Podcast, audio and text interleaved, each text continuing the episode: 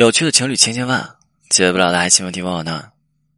爱情当中，如果想让自己的情感对象具有一定的安全感，真的很简单啊，也不过就是把对方放在自己心里，在遇到事情的时候，首先做的就是先去考虑一下对方。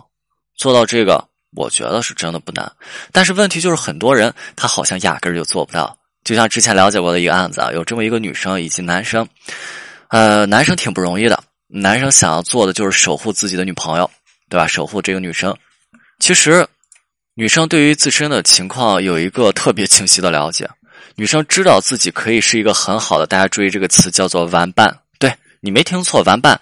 所以在感情当中，女生和男生相处的过程当中，女生在一开始表现出的是一种极端自我的状态。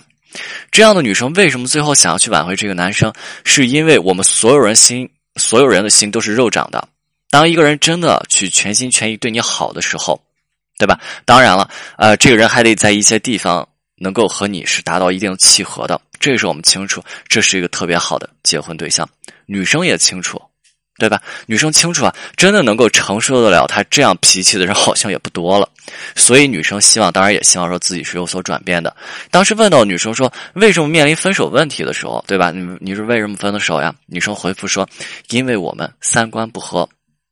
但女生当时给我举了一个例子，女生说说，老师她不让我穿太短的裙子，老师我觉得没问题。你看老师我在国外待了这么多年，对吧？老师你看这就是三观不合，反正我就是得穿。当时我们咨询师就是带着这段内容，就是带着这段内容，对吧？我我们一起去分享的时候，我们所有咨询师的感受就是，这不是什么所谓三观不合的问题，这也不是什么三观的问题，而是是否会考虑对方感受的问题。爱一个人，难道不应该是因为对方的喜好去调整自己的喜好，对不对？我们在爱情当中经常会出现的现象就是，我我原来喜欢吃萝卜，但是我女朋友不喜欢，那我不吃这萝卜了。很多情况都是这样子，因为你喜欢，所以我喜欢；因为你不喜欢，所以我慢慢的也不吃了，对吧？这是爱一个人表现。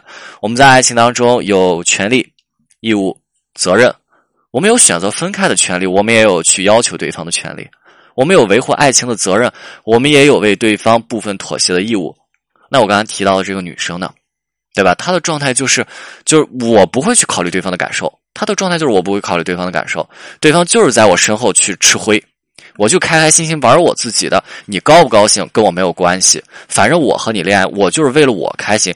这样子的状态，女生自己清楚，所以女生用了一个词“玩伴”。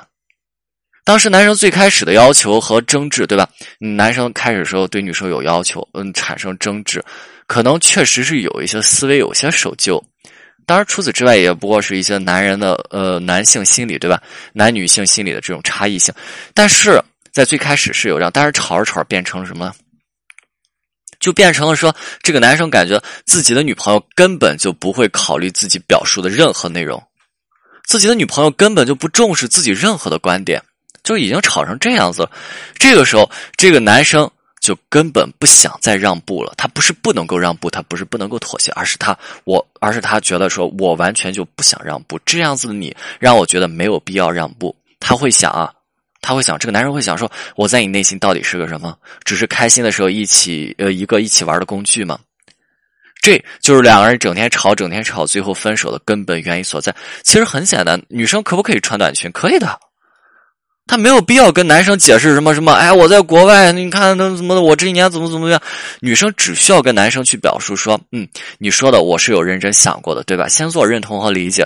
可能在你看来，确实这条裙子有些短，毕竟你是男生，行吧？不过我得跟你先说一下，其实这些内容、这些东西我是习惯了。不过既然你说了。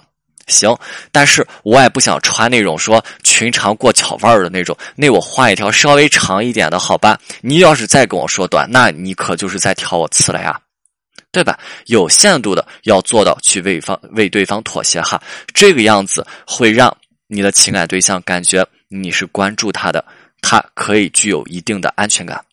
OK，今天内容就到这里，我们清酒，我们下次再见。